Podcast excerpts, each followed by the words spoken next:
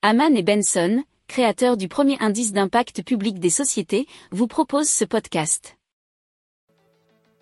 Haman and Benson. Le journal des stratèges.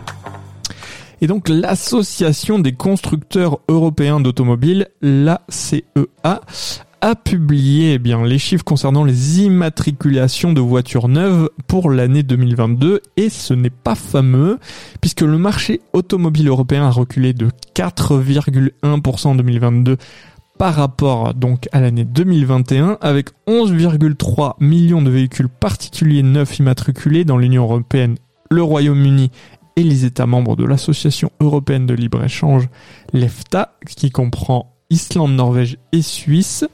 Et c'était déjà 11,7 millions en 2021.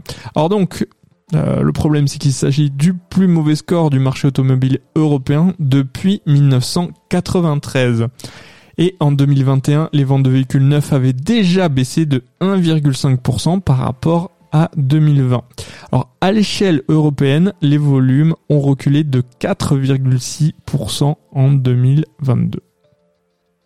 Si vous aimez cette revue de presse, vous pouvez euh, vous abonner gratuitement à notre newsletter qui s'appelle La lettre des stratèges, LLDS, qui relate, et cela gratuitement, hein, du lundi au vendredi, l'actualité économique, technologique, énergétique, mais aussi de l'hydrogène, et puis de tout ce qu'on trouvera super intéressant pour votre vie.